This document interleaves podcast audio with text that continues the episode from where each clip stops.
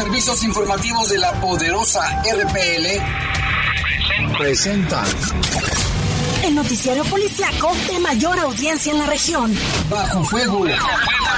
Notas, comentarios y más. Jaime Ramírez, Lupita Antilano y Lalo Tapia. Trabajamos en conjunto para mantenerte informado de los sucesos más importantes ocurridos al momento. Ocurridos al momento.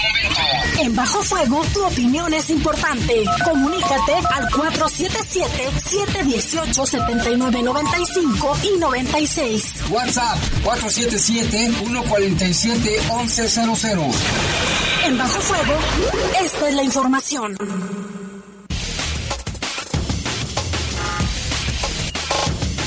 Muy buenas tardes, son las 7 de la tarde con un minuto. Gracias por acompañarnos. Estamos aquí en una transmisión más de Bajo Fuego transmitiendo en vivo y en directo desde aquí, desde La Poderosa de León, la más famosa. Le agradecemos la atención y saludamos con gusto a nuestros compañeros técnicos de aquí de cabina, Jorge Rodríguez Sabanero, cabina de noticieros. También saludamos a nuestro compañero cabina general, Brian Martínez, el buen Brian. Yo soy Jaime Ramírez y vamos a presentarle un avance de la información. Detienen a un sujeto que asaltó con violencia al chofer de un tráiler. Y también, mire, detuvieron a una mujer que se dedicaba a distribuir drogas. Y uno más cae otra persona por andar armada. En información del país, la tormenta tropical Grace impactará Yucatán como huracán categoría 1 el próximo jueves. Luego retomará fuerza y afectará Veracruz y Tamaulipas. En información del mundo, en Estados Unidos, fíjese, se contagió un cardenal que era un acérrimo antivacunas, decía que no creía en las vacunas ni, ni en el coronavirus, está hospitalizado y está grave.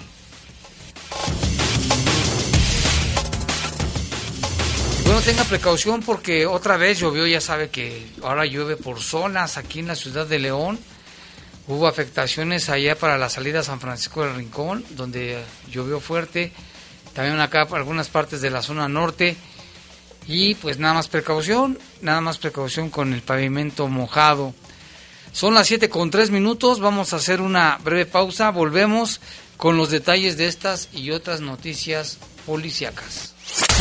Comunícate con nosotros al 477-718-7995 y 96. WhatsApp 477-147-1100. Regresamos a Bajo Fuego. Estás en Bajo Fuego. Bajo en Ley, sácate un 10 en frescura, en comprar al mejor precio y en llevarte ofertas increíbles. Leche evaporada clavel 360 mililitros, 14.90. Tostitos salsa verde sabritas 240 gramos, 2 por 64.90. Producto Lacto Nutri Duo Pack 32.50. Sácate un 10. Clases de ahorro solo en Ley. Válido al 20 de agosto. En Mazagua, igualdad, se dice Erigiestoji. En León vivimos más de 7.000 indígenas migrantes, de 7 culturas originarias el Consejo Consultivo Indígena es el encargado de atender nuestras necesidades e impulsar nuestro desarrollo. En León, todas y todos somos iguales. León, ciudad de primera, gobierno municipal. Toda persona tiene derecho a la libertad de expresión. Este derecho comprende la libertad de buscar, recibir y difundir información e ideas de toda índole, ya sea oralmente, por escrito, por internet o por cualquier medio de elección es clave para el ejercicio de otros derechos y fundamental para la democracia. Conoce tus derechos humanos.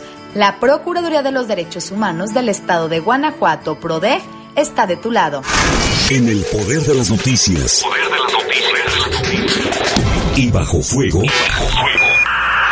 Contamos con información cierta, veraz y oportuna.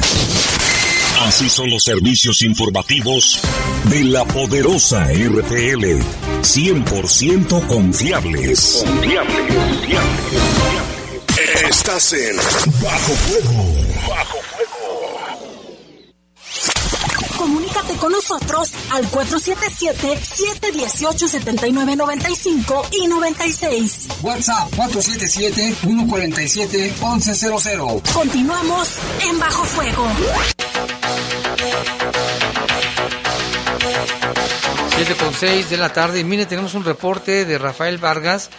Nos dice que hace unos momentos se cerró la calle Cobalto, allí en Valle de Señora, porque se cerró la circulación debido a la volcadura de una camioneta CRB entre Boulevard Oxígeno y Boulevard Nitrógeno. Primero había chocado contra otra camioneta que estaba estacionada y bueno, al parecer hay heridos leves, está fuerte el asunto ahí para que tenga precaución, no pase, evite pasar por este en este momento por la calle de dice calle Cobalto.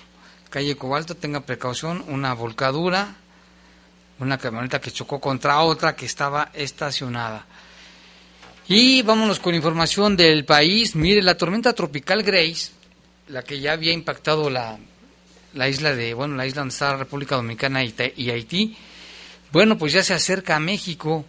Esta tormenta Grace, que así se llama, impactará la península de Yucatán el próximo jueves como huracán categoría 1, está tomando fuerza, aunque sus efectos se sentirán a partir de mañana miércoles por la tarde en Quintana Roo, específicamente en Tulum, Playa del Carmen, Cozumel y Cancún.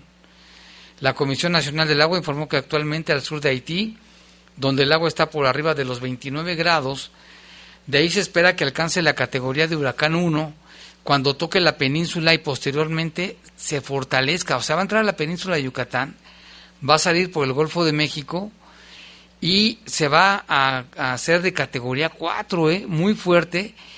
Y además volverá a impactar las costas mexicanas, pero ahora de Veracruz, el territorio nacional, el norte de Veracruz o Tamaulipas, según los cálculos matemáticos que hacen los científicos, Imagínense, doble impacto de esta ahorita tormenta, mañana será huracán 1 por la noche o el jueves 1 y después podrá llegar a ser categoría 4. Se calcula que hay 122 mil personas en riesgo, así como 34 mil casas, 426 escuelas y 47 centros de salud, los cuales están en la trayectoria estimada de esta tormenta Grace en el, inició en el Mar Caribe, ahora va rumbo Yucatán y pasará por el Golfo de México. Personal de Conagua dio a conocer que se mantiene vigilancia sobre ríos y presas que se ubican en Tamaulipas y Veracruz, toda vez que hacia el sur, salvo en el río Grijalva, por lo que se mantiene vigilancia también por el desbordamiento de los ríos, como si no tuviéramos con la pandemia, con la violencia, con la situación económica, pues ahora viene este huracán al país. Y mire esto que pasó en Oaxaca, de verdad no tiene, no tiene nombre, no tienen, quien lo cometió no tienen perdón de nadie. Resulta que en Oaxaca dos mujeres de la tercera edad fueron asesinadas en hechos y municipios distintos de la región de La Cañada, allí en Oaxaca, para ser despojadas de su pensión de bienestar que reciben cada bimestre. Imagínense estos infelices lo que cometieron. Las víctimas fueron apuñaladas con arma punzocortante en su casa mientras realizaban sus tareas cotidianas.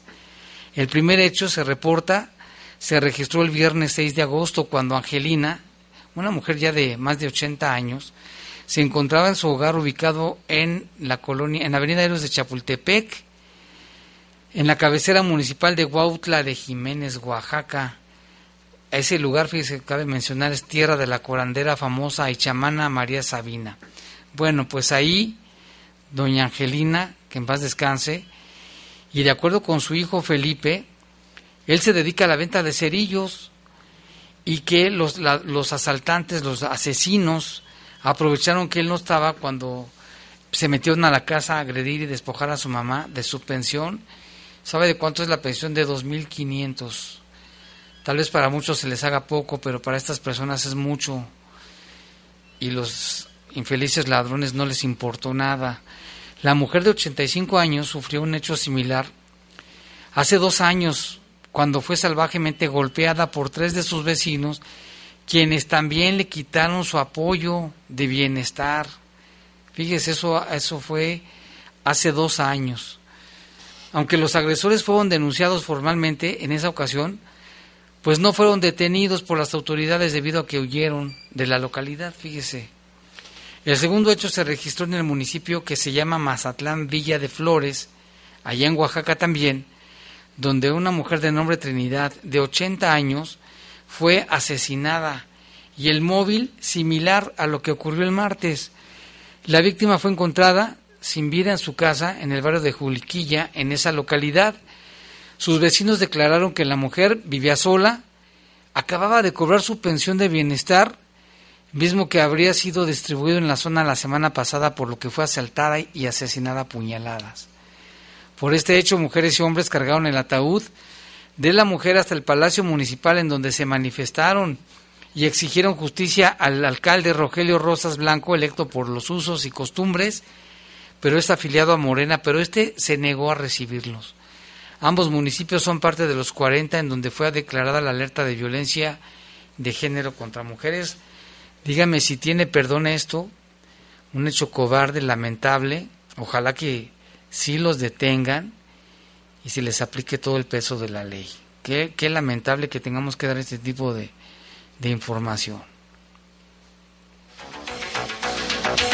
Y ahora vamos hasta el vecino estado de Jalisco porque pues allá continúan las desapariciones. Jalisco investiga la desaparición de trabajadores de la construcción que habían llegado de San Luis Potosí. Las cuatro personas que se encuentran desaparecidas y lo último que se sabe es que estuvieron, ¿dónde creen? Aquí cerquita en el municipio de Lagos de Moreno, Jalisco. Llegaron ahí. Las autoridades de ambas entidades trabajan de manera coordinada, Jalisco y San Luis, para esclarecer el caso. Las autoridades mencionaron que las cuatro personas que se encuentran desaparecidas y lo último que se sabe es que estuvieron en el municipio de Lagos de Moreno, Jalisco, cuando viajaron el pasado 26 de julio de San Luis rumbo a la zona metropolitana de Guadalajara, pero por cuestiones laborales y posteriormente sus familiares reportaron que perdieron todo contacto. Las denuncias se presentaron en Jalisco, se inició la búsqueda de los cuatro hombres y de manera conjunta se avanza con la Comisión Estatal de Búsqueda de San Luis Potosí. Sigue la desapareciendo personas, no entiendo por qué lo hagan. También es algo muy trágico y muy lamentable. A ver, ¿por qué? ¿Por qué lo hacen? Hasta ahora se informó que se investiga todas las líneas de investigación posibles y aunque no se confirmó si viajaban en un vehículo carente de placas también es parte de las líneas de investigación. El pasado domingo en un terreno baldío se localizó a un hombre de la colonia La Capilla en el municipio del Salto, Jalisco, y posteriormente se confirmó que se trataba de un elemento de policía.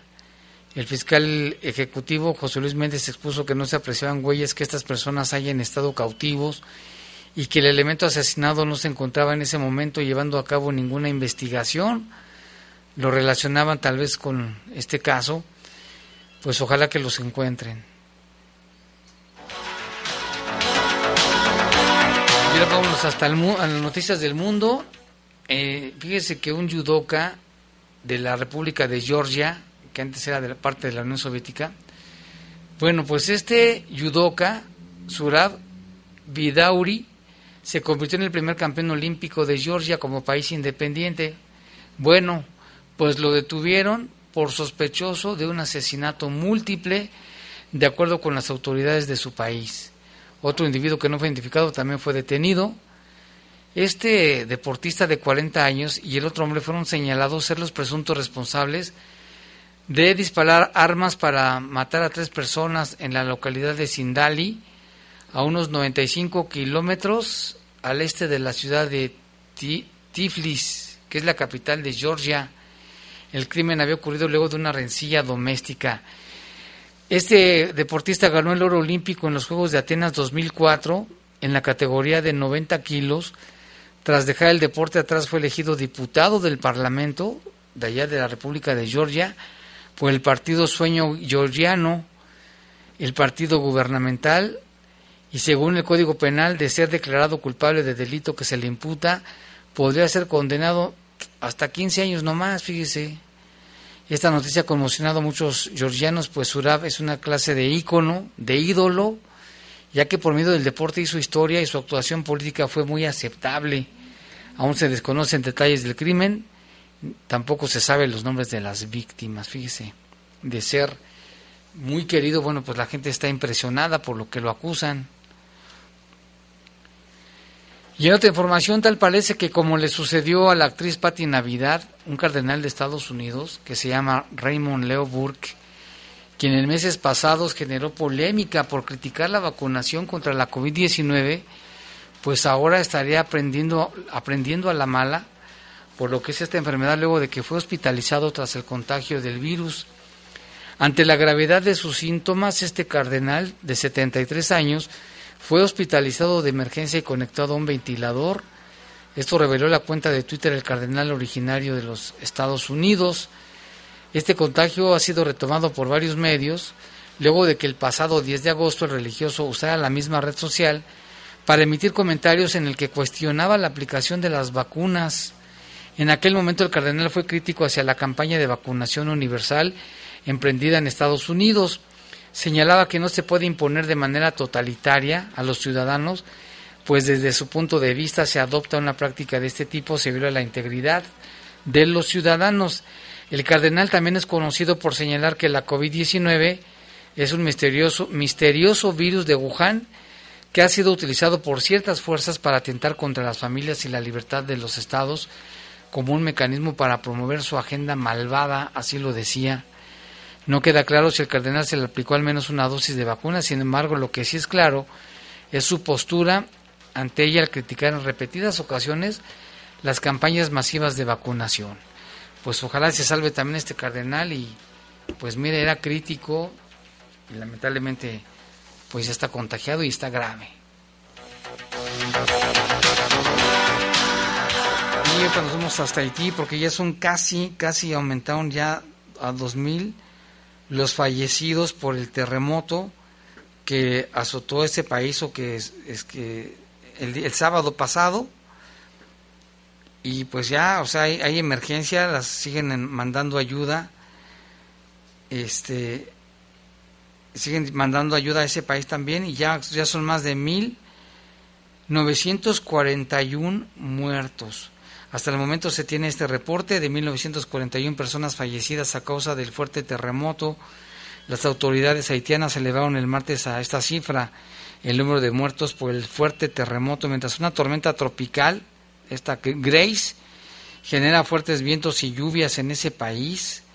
La Agencia de Protección Civil también actualizó el número de heridos a 9.900 heridos. La devastación se centra en la zona suroriental de Haití, donde la atención médica está al límite de su capacidad, necesitan comida. Fuertes lluvias nocturnas azotaron también a miles de personas que quedaron sin casa por el terremoto que sacudió Haití el fin de semana. El mismo derribó decenas de miles de edificios en ese país más pobre de América, que aún se está recuperando del temblor de hace 11 años, que en esa ocasión hace 11 años mató a 200 mil personas. El martes por la mañana apenas caía una ligera lluvia sobre las calles, de la ciudad costera del sur, que sufrió la peor parte del sismo de magnitud de 7.2. Pues mire, pobres haitianos también tienen situación económica precaria, situación política muy mal también, ahora el terremoto y ahora esta tormenta tropical que les está provocando lluvias e inundaciones. Y ya son las 7 con 19 minutos, vamos a hacer una breve pausa, regresamos en un momento.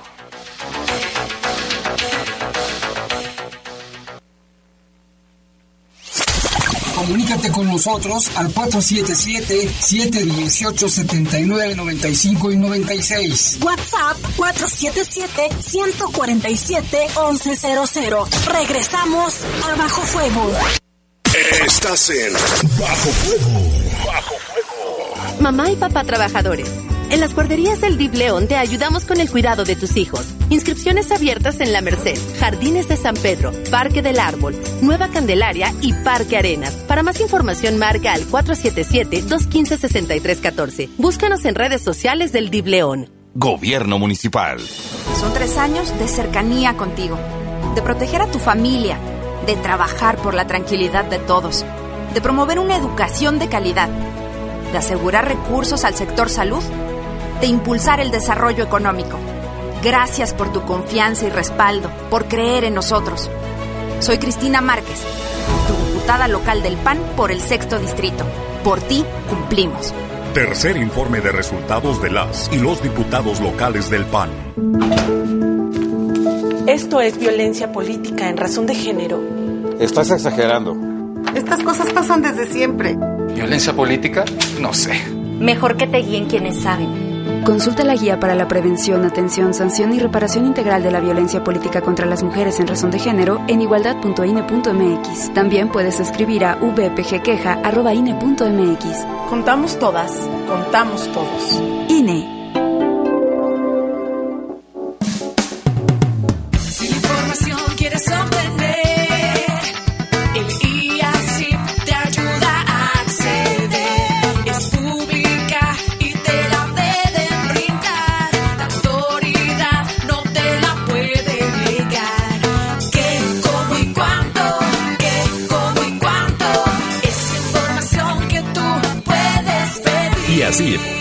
De Acceso a la Información Pública para el Estado de Guanajuato. Ahora en tu tiendita más cercana encuentra el nuevo sobrecito rendidor de Nor caldo de pollo en polvo. Rinde como 8 cubitos a solo 10 pesos.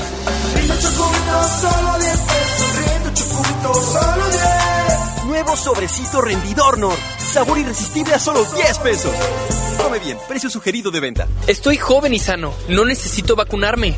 La variante de COVID Delta es más letal y contagiosa. Los jóvenes son el único sector que al no estar vacunado está más expuesto. Aún al superar la enfermedad, las secuelas afectan tanto al sistema inmune que te puede llevar a la muerte. Dale un golpe al COVID y vacúnate. Gobierno Municipal. Quienes compiten en las Olimpiadas dan lo mejor de sí para ganar la medalla de oro. Del mismo modo, las empresas deben esforzarse por ganar tu preferencia. Cuando las empresas compiten, las familias podemos elegir el producto o servicio que mejor se ajusta a nuestras necesidades y a nuestro bolsillo. Hoy más que nunca, queremos tener opciones para gastar mejor nuestro dinero. Con competencia tú eliges. Un México mejor es competencia de todos. Comisión Federal de Competencia Económica, COFESE. Visita COFESE.mx. El Ayuntamiento de León trabaja para ti como si fuera el primer día. Más de 180 obras con valor de 886 millones de pesos en 100 días. Entre ellas, rehabilitación del mercado Aldama, renovación de dos paraderos, instalación de luminarias públicas. Así cerramos, con cada vez más espacios dignos para ti. León, Gobierno Municipal. Las y los diputados trabajamos en beneficio de todas y todos. Al garantizar la educación superior. Que las niñas, niños y adolescentes tengan un cuidado y crianza sin violencia. Además, las comunidades afromexicanas ahora son reconocidas como parte pluricultural de la nación. Y fomentamos el trato digno a los animales de compañía. Estas leyes ya son tus derechos. Cámara de Diputados. Legislatura de la Paridad de Género. Estás en Bajo Fuego. Con nosotros al 477-718-7995 y 96. WhatsApp 477-147-1100. Continuamos en Bajo Fuego.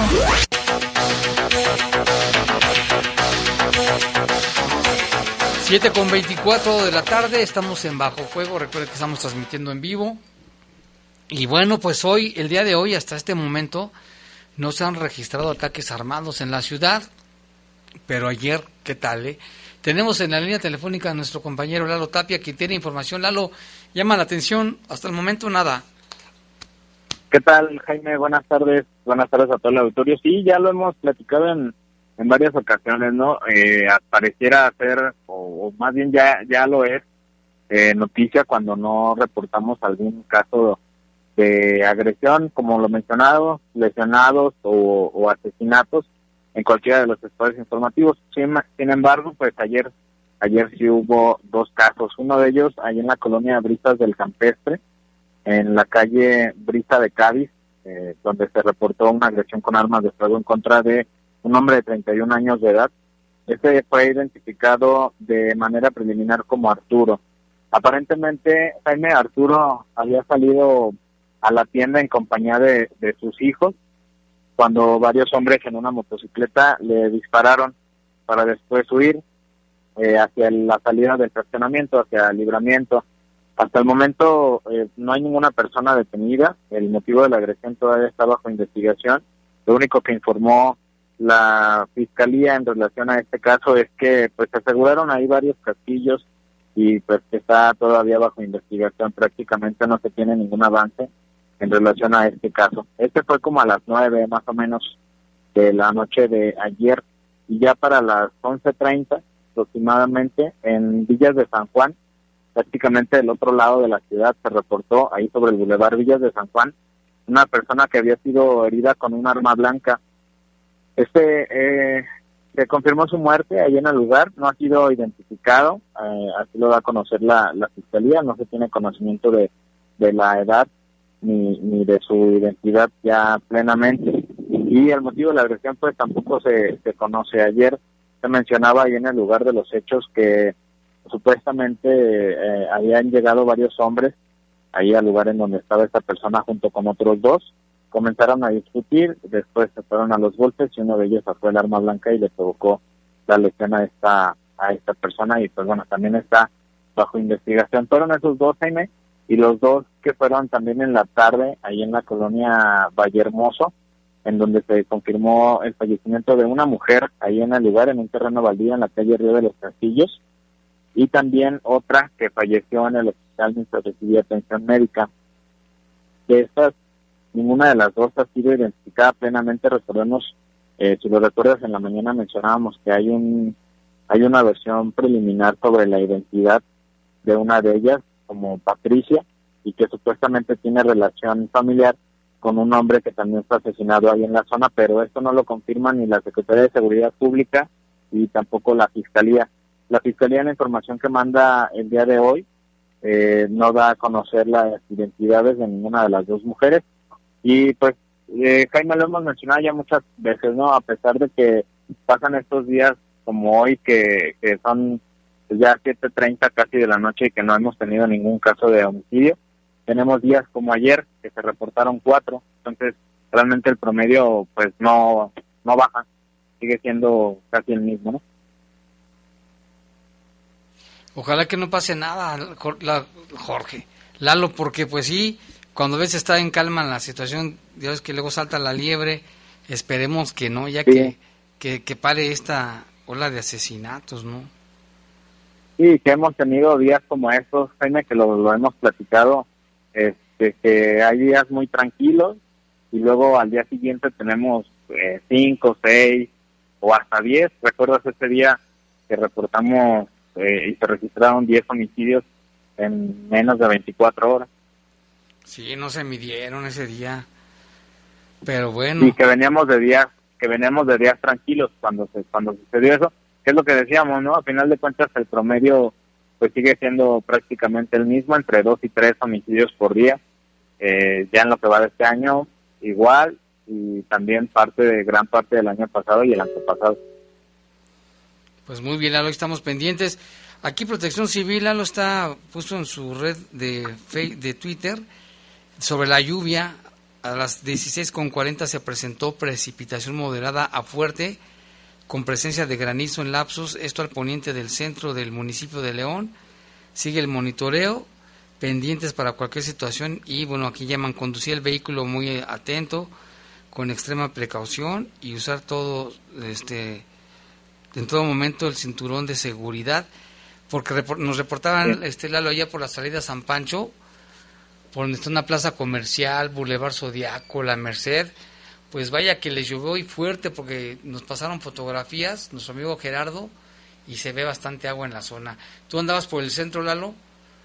Sí, yo estaba aquí por la zona de la calzada y aquí sí, sí estuvo un rato, pero no con con la intensidad de, de la que se registró la semana pasada, por ejemplo. Después este subía ya para la zona de Vivar, este rumbo, pero estaba pues, prácticamente muy tranquilo. Lo que sí es que nos ha tocado ver mucha basura, Jaime, en, en todas estas encharcamientos, todas estas inundaciones, que había comentarios y, y estuve ahí revisando algunos comentarios en redes sociales que muchos hablaban sobre el que tiene 20 años que se inunda, por ejemplo, el Boulevard Adolfo López Mateo, que si ya se va a hacer algo para solucionar esa situación, pero pues también esos mismos 20 años tenemos con el problema de la basura, ¿no? Sí, eso no se acaba, por más llamados que se le hacen. El otro día pasé por un, el arroyo de las liebres, pues se ve mucha basura que viene arrastrando el agua, y es que no entendemos, Lalo. Sí, en los arroyos te ha tocado ver, nos ha tocado ver, Jaime, que hay hasta televisiones, sillones, sillas y demás cosas, entonces, digo, también hay que y sabemos que es una zona que, se puede encharcar fácilmente, pues hay que contribuir con lo que nos toque, ¿no? Sí, a veces el otro día que reportabas las coladeras del centro, pues llenas de basura. Sí, sí exactamente. Una colilla de puede afectar. tal vez quien lo tire diga, no, pues es una colilla, eso qué, o un, este, una envoltura de, algún, de alguna golosina, pero sí, creo que afecta. Sí, exacto, pues imagínate cuántas personas pueden pensar lo mismo y pues de uno en uno, ¿no? van tomando. Pues sí, en fin. Pues gracias, Lalo, estamos pendientes. De verdad, ojalá que así siga el día, que se vaya invicto sin, sin homicidios el día de hoy. Ojalá que así sea.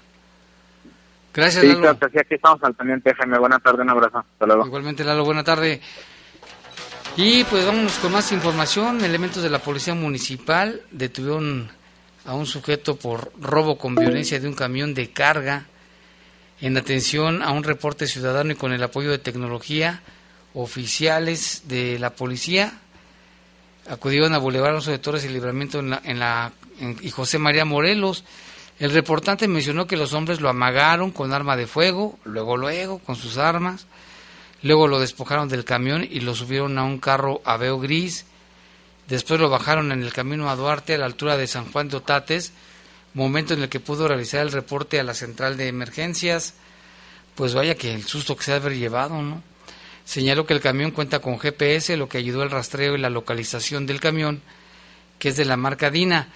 La localización fue concretamente en el eje metropolitano, camino a Duarte, en la comunidad de ladrilleras del refugio. Ahí se le marcó el alto al conductor, se le informó el motivo de la detención se le realizó la revisión correspondiente y el, y el, camión para evitar que existan fuentes de peligro. El conductor fue identificado como José Martín de 51 años, originario de Lagos de Moreno, Jalisco. El detenido y el camión asegurado quedaron a disposición de las autoridades ministeriales. Este tipo de delitos también es infrecuente. ¿eh? Los asaltos con arma, con arma de fuego a conductores de trailers, de camiones de diversa mercancía, y regularmente así operan, a veces los bajan y los dejan. En este caso se lo llevaron a allá por dice que allá por este camino a Duarte y afortunadamente lograron este rescatar el camión. Y aquí tenemos un reporte, si alguien se encontró unos pasaportes y la respectiva visa que se extraviaron allá por la colonia La Alameda, pues ojalá que si alguien los encuentra, tráiganoslo por favor aquí a la poderosa. Este, uno de ellos, el pasaporte está a nombre de Juan Pablo Castro y son otros tres pasaportes, el de su esposa y de sus hijitos. Y también pide ayuda para localizar a su perrito que se lo robaron. Es un perrito de la raza Pomerania. Cualquier información es importante. Hay, hay recompensa. Este perrito se llama Scott son de esos bien chistosos peluditos. Como el que sale en la película de ¿Y dónde están las rubias, no? de, ese tipo de perrito. Como seña particular tiene su registro en la pancita. Cualquier información llame al 477 404 4216. Ojalá que sí encuentren a Scott. Está, está chistoso, está bonito el perrito. Pues imagínense, los niños lo extrañan al perrito. Ojalá que sí, vamos a insistir. También si se encuentran por ahí esos pasaportes, se los agradecerán. Tráiganoslo por favor acá a la poderosa, llámenos también y díganos dónde se encuentran. Y ojalá que aparezca Scott, este perrito, la mascota de la familia. Y vámonos con más información. También elementos de la policía municipal detuvieron a un sujeto porque traía cristal, no más, no más eso. Se trata de Alejandro, de 48 años, quien fue detenido por oficiales de la policía por la posesión de 18 envoltorios con cristal. La detención fue en la calle Estragón, esquina con Río de los Castillos, en Echeveste 2000. Fue durante un recorrido de vigilancia que realizaban los policías cuando lo detuvieron y este se identificó como Alejandro. El detenido ya cuenta con el control de, registro 18 por faltas administrativas y 4 por delitos, entre los cuales ya tenía posesión de droga y robo equiparado. Pues es que los agarran y los sueltan, los agarran y los sueltan y es este de nunca acabar el asunto, parece que nunca va a componerse esta situación. El detenido y lo asegurado quedaron a disposición de las autoridades ministeriales para la investigación respectiva. Y también en otra información fue detenida una mujer, ¿eh? también es que los que se dedican a esto agarran de todo, agarraron a una mujer como presunta distribuidora de drogas y fue detenida por la policía de León. Esta mujer fue detenida por oficiales de la policía en un trabajo preventivo. Ella se llama Ana Berenice, tiene 25 años. Fue detenida por la posesión de 14 envoltorios de cocaína. La detención fue luego de un recorrido también de vigilancia en la zona del Río de los Castillos y Junco, en la colonia Echeveste 2000 Ana Berenice cuenta con un registro ya de control de detenidos por el delito de violencia familiar y seis detenciones por faltas administrativas por delito de violencia familiar. La detenida y lo asegurado quedaron a disposición de las autoridades correspondientes quienes se encargarán de determinar su situación legal.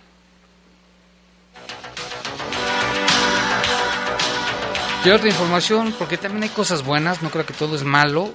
Afortunadamente ayer se realizó el operativo Ola Verde, donde participan diferentes autoridades para el traslado de órganos.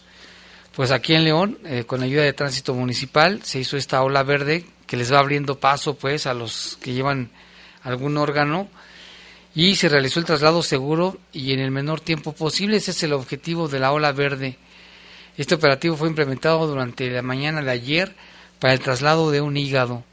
El traslado fue del área de urgencias de la T1 del Seguro Social al Boulevard Aeropuerto a la altura del entronque a Santana del Conde, donde unidades de otra corporación ya esperaban la ambulancia para seguir con el camino hasta el aeropuerto del Bajío. Y gracias al apoyo de la ciudadanía, este traslado se llevó a cabo en tiempo de 16 minutos desde el Seguro Social hasta el aeropuerto. Posteriormente, este hígado sería trasladado al Instituto Nacional de Ciencias Médicas y Nutrición en la Ciudad de México para que el traslado se realizara de manera segura. Personal de tránsito municipal fue abriendo el paso a la ambulancia y va realizando cierres en las vialidades que cruzan por el Boulevard López Mateos. Fueron 40 agentes de tránsito los que participaron nueve motocicletas, una patrulla, el resto en los cruceros para el cierre parcial de vialidades. El donador de este hígado, como de otros órganos, entre los cuales hay riñones, córneas y tejido muscular, fue un hombre originario de Aguascalientes de 37 años de edad. La Secretaría de Seguridad agradece el apoyo de los ciudadanos brindado para realizar este traslado de manera segura y gracias a esto pues sea una persona tiene vida, ¿no? Allá en la Ciudad de México. Son las 7 con 39 minutos, una pausa, volvemos con más. Comunícate con nosotros al 477-718-7995 y 96. WhatsApp 477-147-1100. Regresamos a Bajo Fuego. Estás en Bajo Fuego. Bajo quieres obtener,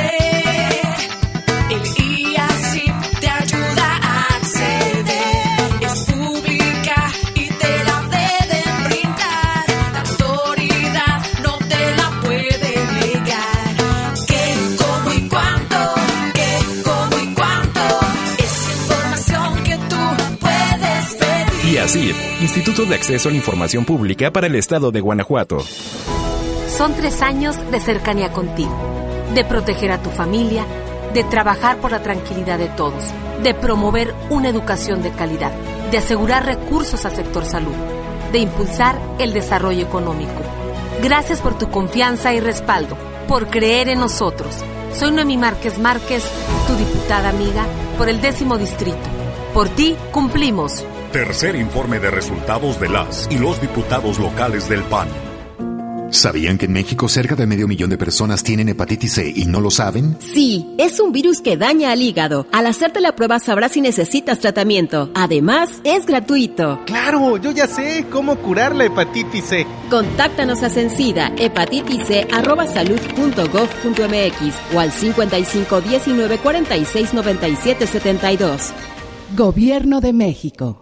Este programa es público, ajeno a cualquier partido político. Queda prohibido su uso para fines distintos a los establecidos en el programa. El Ayuntamiento de León trabaja para ti como si fuera el primer día. Más de 180 obras con valor de 886 millones de pesos en 100 días. Entre ellas, 20 obras de mantenimiento y rehabilitación de entradas. 55 obras de pavimentación. Así concluimos, con cada vez más vías seguras. León, Gobierno Municipal. Son tres años de cercanía contigo, de proteger a tu familia de trabajar por la tranquilidad de todos, de promover una educación de calidad, de asegurar recursos al sector salud, de impulsar el desarrollo económico. Gracias por tu confianza y respaldo, por creer en nosotros. Soy Reina Morales, tu diputada local por el PAN por el quinto distrito. Por ti cumplimos. Tercer informe de resultados de las y los diputados locales del PAN. Este 13 de agosto, la Secretaría de la Defensa Nacional continúa su modernización para afrontar los nuevos retos de la vida nacional, creando la Comandancia del Ejército. Este cambio histórico permite la reestructuración de sus organismos administrativos para ser más eficiente y transparente, la operación y funcionamiento de la Fuerza Armada de Tierra en el cumplimiento de las misiones de defensa exterior, seguridad interior y Plan DN3E, Ejército y Fuerza Aérea Mexicanos, la gran Fuerza de México. Gobierno de México.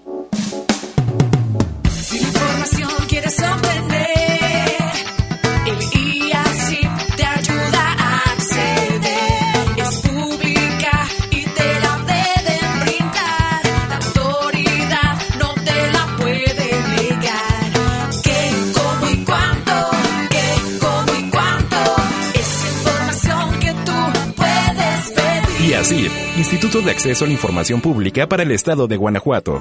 En la Procuraduría de los Derechos Humanos del Estado de Guanajuato estamos cerca de ti. Sigue nuestros contenidos educativos para que conozcas tus derechos humanos.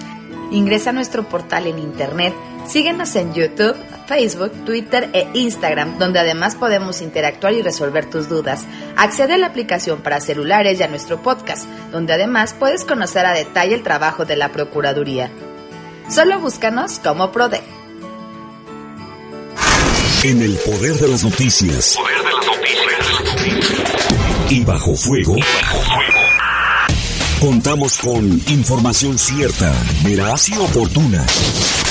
Así son los servicios informativos de la poderosa RTL. 100% confiables. Confiables, confiables, confiables. Estás en Bajo Fuego. Bajo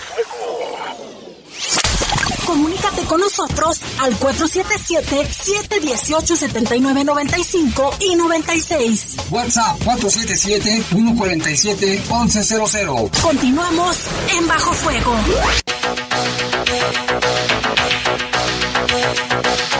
Siete de la tarde con 44 minutos y fíjese que hoy es Día Internacional del Peatón y sobre este tema vamos a platicar con Juan Velázquez Sandoval, él es presidente de la Asociación de Familiares de Atropellados. ¿Qué tal Juanito Velázquez? Buenas tardes. ¿Qué tal Jaime? ¿Cómo estás? Buenas tardes, qué gusto saludarte. Igualmente Juanito, a ver, platícanos de este Día Internacional del Peatón. Sí, cómo no. Bueno, este, esto se ha instrumentado a través de la OMS y las diversas agrupaciones sobre seguridad vial que existen en todo el mundo. Y bueno, como tú sabes, nuestra agrupación está afiliada a la Federación Iberoamericana de Asociaciones de Víctimas de Tránsito. Y bueno, pues hacemos el llamado y el recordatorio a toda la ciudadanía sobre la importancia que tiene el peatón pues en, en, la, en el devenir de las vías, ¿verdad?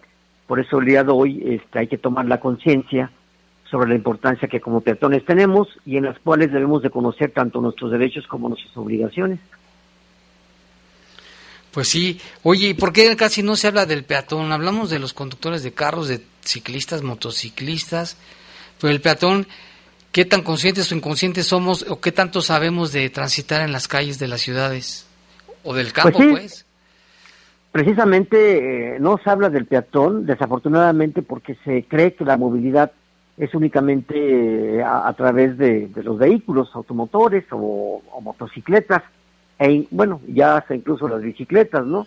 Eh, y se piensa que el peatón pues eh, solamente es una parte peculiar de la movilidad, cuando que el peatón es el, punto primordial, pues todos, todos llegamos a ser peatones en todo momento.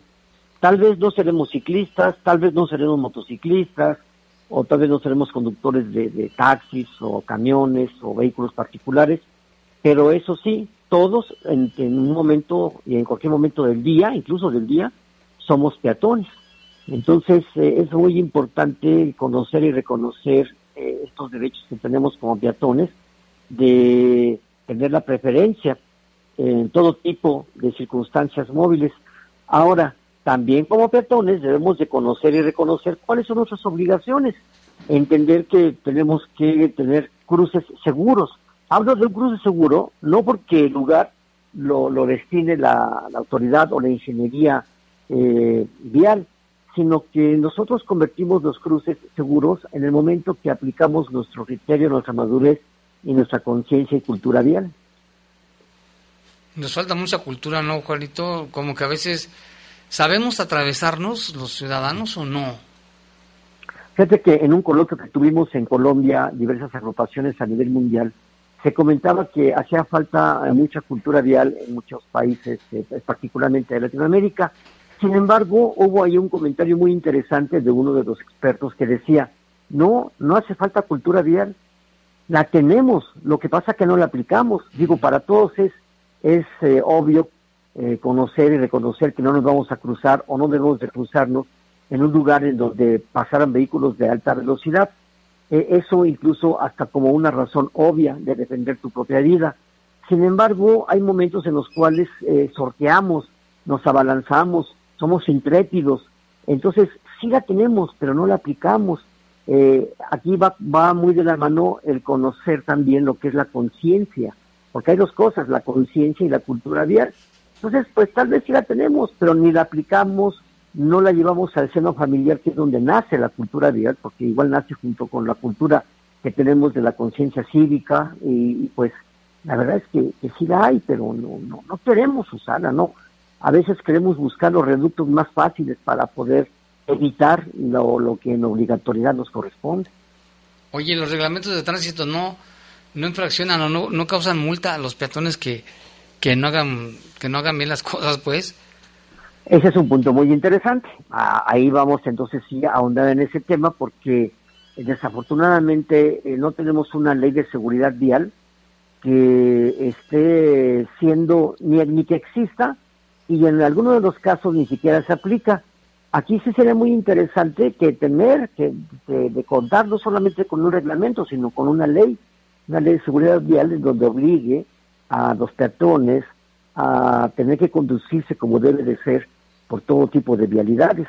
Eh, digo, de nadie es desconocido saber que en otros países el simple hecho de cruzar a la mitad de una calle te implica una, una sanción, eh, te puede eh, levantar, no se le llama infracción, sino se le llama este, una, una, una pena eh, que, se, que se lleva a través de un juzgado en otros países en donde a la persona peatón que cometió ese tipo de irregularidades pues eh, sea sancionado. Digo por mencionar una, ¿no? De cruzar la mitad de la calle. Pero hay otras tantas más, como el hecho incluso de, tirar basura o incluso de caminar en sentido contrario de una, de una avenida o de una calle que implicara necesariamente un solo sentido. Eh, es increíble, ¿no? Que como peatones pensamos que el hecho nada más de caminar por una acera es más que suficiente, cuando que hay una gran cantidad de acepciones que uno debe de conocer como peatón. Oye, y en muchas calles, en muchas colonias sobre todo, pues las calles son muy angostas, la verdad, oye, las banquetas, y hay hoyos, hay árboles, hay miles de cosas que a veces obligan a la gente a bajarse. Sí, exacto, efectivamente sí tienes razón, hay muchos lugares en donde la infraestructura eh, o la ingeniería vial que se llevó a cabo en, en, esas calles que mencionas no fueron las adecuadas para el peatón. No vamos tan lejos, en la ciudad tenemos un ejemplo muy, muy, muy claro de que eh, la banqueta no está diseñada para el peatón. se le da mayor preferencia a los vehículos y estoy hablando de la Miguel Alemán, en donde la banqueta es muy corta y el paso de, de peatones es muy mucha constantemente, día tras día más de eh, 3 millones de, de- de personas pasan, no porque haya 3 millones de personas en León, sino porque un mismo peatón se puede convertir en 3, 4 o 5 veces como un usuario de la vía. Entonces hay una gran cantidad de personas que concurren, por ejemplo, a esa, a esa calle, eh, de la Miguel Alemán, en donde incluso han habido percances en los cuales eh, un vehículo únicamente con el espejo lateral llega a golpear a un, a un peatón. Por ejemplo, un camión que trae esos espejos laterales, que si bien el vehículo va por la vía, sin embargo, el, el espejo lateral invade la zona del peatón y ya ha llegado a golpear y matar a, a- a gente porque pues van en un movimiento rápido en el cual llega a golpear a una persona en la, en la cabeza, en la nuca y pues está ahí lo golpea. Pero repetimos lo que tú acabas de decir porque la banqueta es muy angosta. Ahora, también nos vamos a otro lado. Hay lugares en donde sí la banqueta es amplia, sí la calle tiene las adecuaciones ade- que son necesarias, pero la gente de todas maneras se baja este de la banqueta y camina a la mitad de la calle. Entonces también allí, pues eh, a veces por las circunstancias es obligado el peatón a bajar, pero en otras ocasiones el peatón baja sin tener que medir las consecuencias. Sí, no, no. A veces trae prisa, se bajan porque también, aparte los puestos, los que venden mil cosas en, la- en las banquetas que obligan a la gente que se baje. Sí, bueno, ahí hablamos del- de, la migra alemán, ¿verdad? Y en calles donde no hay ese tipo de cosas, hay gente que de todas maneras se baja porque probablemente eh, esa calle en sus inicios no tenía banquetas, es más, ni siquiera había pavimento y era común para la gente caminar pues por cualquier parte de la, de la arteria. Una vez que se hizo la banqueta, pues la gente conservó esa, digamos, eh, tradición maldicha, ¿verdad? Pero de seguir caminando por donde fuera. Pero en el caso que acabas de comentar, eh, exclusivamente el caso de la migra alemán, o de lugares en donde hay mercados, mercados públicos que, que se colocan eventualmente en alguna una de las colonias en el León, pues también la gente se ve obligada a tener que bajar o, caminar de una manera pues difícil y entonces ahí no se respeta entonces tampoco la, el derecho del peatón. Entonces sí hay una gran cantidad de circunstancias en las que el peatón es agredido y el, o, o el mismo peatón este, agrede a otros en el sentido de no utilizar correctamente las vías. Mira, un ejemplo también, las ciclovías. Hay mucha gente que con esto de la pandemia se ha salido a hacer ejercicio y corre por las ciclovías. Entonces, pues allí es peligroso porque pues viene una, un ciclista a cierta velocidad y, y le impide su paso y, y han habido ya, aún aumentado los, este, los, los atropellamientos de bicicleta con peatones. Sí, eso sí es verdad. Es que la gente Ajá. piensa que la pueden usar para correr, para caminar y no, porque luego van los ciclistas a cierta velocidad, ¿eh? Sí, mira, vamos tan lejos, vamos a hablar de la, una calle, Algeciras, en la colonia Arvide. Eh, esa, ese lugar, a partir de las 6 de la mañana y hasta las 9, 9 y media, está eh, invadida por una gran cantidad de corredores eh, eventuales, caminantes, etcétera, pero que lo hacen eh, todos ellos debajo de la banqueta. Y a veces se encuentran los vehículos de frente, es muy temprano, a veces el sol pega de frente, le, le inhibe la visibilidad al automovilista y bueno, pues han suscitado una gran cantidad de atropellamientos en ese lugar. Así es, mira, aquí nos llama Eduardo Ramos, nos dice, aquí en León no se respeta al peatón y luego a veces el semáforo verde es para los dos. Eduardo Ramos nos, dice que está escuchando y dice que no se respeta al peatón. Bueno, también nos hemos encontrado que no hay semáforos para peatón. Si no hay para ciclistas, bueno, pues tampoco hay para peatones, ¿verdad? Pero es ahí donde entonces como peatones pues debemos de buscar la manera de, de poder eh, eh, salvaguardarnos, no nos queda de otra, desafortunadamente. Y pues sí, no se respeta el peatón, no se respeta el motociclista, no se respeta el ciclista, no se, re- no se respetan entre mismos automovilistas, no se respeta de, de vehículos como los camiones y todo con, con todos los demás. Entonces, pues nos hace falta primero una conciencia vial para poder provocar una cultura vial. Sí, luego, una de las cosas que ha sucedido, este Juanito, cuando la Sí. gente se cruza donde hay puentes peatonales, se cruza por el arroyo y los atropellan. Y luego vemos de repente que un perrito sí cruzó por el puente, Sí, increíble. ¿verdad? La gente Eh, mayor ya sé que les cuesta trabajo subir los escalones. pero Pues sí, más vale. Pero ¿no? aún así, digo, yo creo que eh, costará más trabajo entonces este, cargar el ataúd, ¿no? Pues mejor vamos a cruzar el puente. Ojalá que un día también haya elevadores en los puentes peatonales, pero bueno. No, eso sí puede ser. Parece que, que sonaría medio irrisorio, pero quiero decirte que en una de las visitas que tuve en Australia me encontré con puentes con este con, con elevadores. En Malasia, en Penang, también me, to- me tocó ver este puentes peatonales, pero que tenían eh, elevador. En Estados Unidos. en Estados Unidos esos elevadores son para la gente discapacitada, obviamente. No hablamos discapacitado de aquel de que anda en silla de ruedas, sino como lo que tú acabas de decir ahorita, Una persona una persona adulta mayor que no puede caminar correctamente, una persona que está embarazada, o etcétera, ¿no? Entonces, este, si eh, niños, por ejemplo, que tenían este, ese uso, y, y la gente lo entendía. Había, yo vi gente que, que a pesar de que estaba el elevador allí vacío, no lo usaba porque decía, no, esto es para alguien que lo va a necesitar en un momento determinado. Es Sí. otra cultura. Pues nos falta mucho, pero hay que ir poco a poco haciendo conciencia, ¿no? ¿Verdad? Mucha gente nos está escuchando y seguramente está pensando. Sí, y, y para que ya no digamos que nos hace falta mucho, no, nosotros mismos podemos eh, provocar que no nos falte eso. Finalmente los peatones somos nosotros, no debemos esperar que se nos tenga que eh, llegar, llevar hasta nuestros domicilios, hasta nuestras colonias, la cultura. Nosotros mismos la podemos provocar. Creo que ahí sí tenemos que tener esa conciencia, repito una vez más, de difundir entre nuestros mismos eh, parientes, amigos, hijos, etcétera, lo que lo que debemos de hacer. Eh, no, no hace falta que se encuentre reglamentado, cuando que tenemos una conciencia de cómo hacer las cosas. Por nuestras vidas, tan solo por eso. La vida está en juego. Efectivamente, exacto, es la que está por delante y nadie más la va a cuidar que nosotros mismos. A nadie más le interesa nuestra vida o nuestra propia vida que a nosotros mismos. Exacto, Juanito Velázquez. Pues muchas gracias por esta información y esta reflexión y ojalá que mucha gente lo, lo, lo entienda. Ojalá, eso esperamos para poder bajar los índices de accidentalidad vial, porque hay que recordar que estamos entre los cuatro peores ciudades del país este, en cuanto a accidentalidad vial. Y hay que recordar que los accidentes no existen.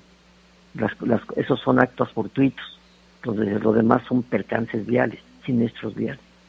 ¿Te acuerdas de esa campaña que decía los accidentes no nacen, se hacen? Exacto. Así sí, es. en dado caso nosotros los provocamos, nosotros los, los fomentamos, ¿verdad? Pero el accidente es algo circunstancial que no se puede prever.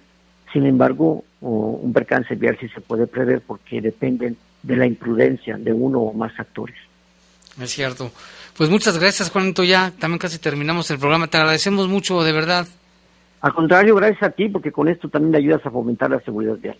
Sí, que mucha gente lo nos haga reflexionar. Gracias, Juan Velázquez Sandoval, presidente de la Asociación de Familiares de Atropellados, Asociación Civil. Muchas gracias, buenas noches. Un abrazo, hasta luego. Y vámonos con otra información. Fíjese que en Salamanca está terrible la contaminación. La Secretaría de Medio Ambiente y Ordenamiento Territorial hizo un llamado a la población de Salamanca y ciudades aledañas para que permanezcan al tanto del estado que guarda la calidad del aire sobre el comportamiento de contaminantes que científicamente su nombre o técnicamente es dióxido de azufre provocado pues por las industrias que hay en la zona. Durante el día durante el día 16 de agosto, dice la Secretaría de Medio Ambiente, se registraron concentraciones horarias que rebasaron el valor límite de exposición. La zona de cobertura de la estación involucra principalmente las colonias de Salamanca, que es la San Chihuahua, Bellavista, San Gonzalo, Franco y Salamanca Centro. Durante este periodo la dirección del viento se mantuvo proveniente del noreste. El comportamiento del dióxido de azufre ha vuelto a registrarse actividad inusual, ya que desde que se presentaron las denuncias el pasado 7 de abril, pues ha habido varias contingencias en este sentido y pues es que causa efectos adversos a la exposición a la salud por su corta exposición, ya que se rebasan los límites de exposición de una hora y bueno, se absorbe el nivel de las vías respiratorias, produce una solución ácida que indice el incremento de secreción de moco, que los músculos que rodean los bronquios se contraigan dificultando respirar, en combinación con el agua se convierte en ácido sulfúrico, que es el principal componente de la lluvia ácida. Ya se están tomando, bueno, se está hablando con las autoridades federales para checar esta situación y pues mucho cuidado y monitoreen el estado de, de la calidad del aire allá en Salamanca. Ya nos vamos, ya son las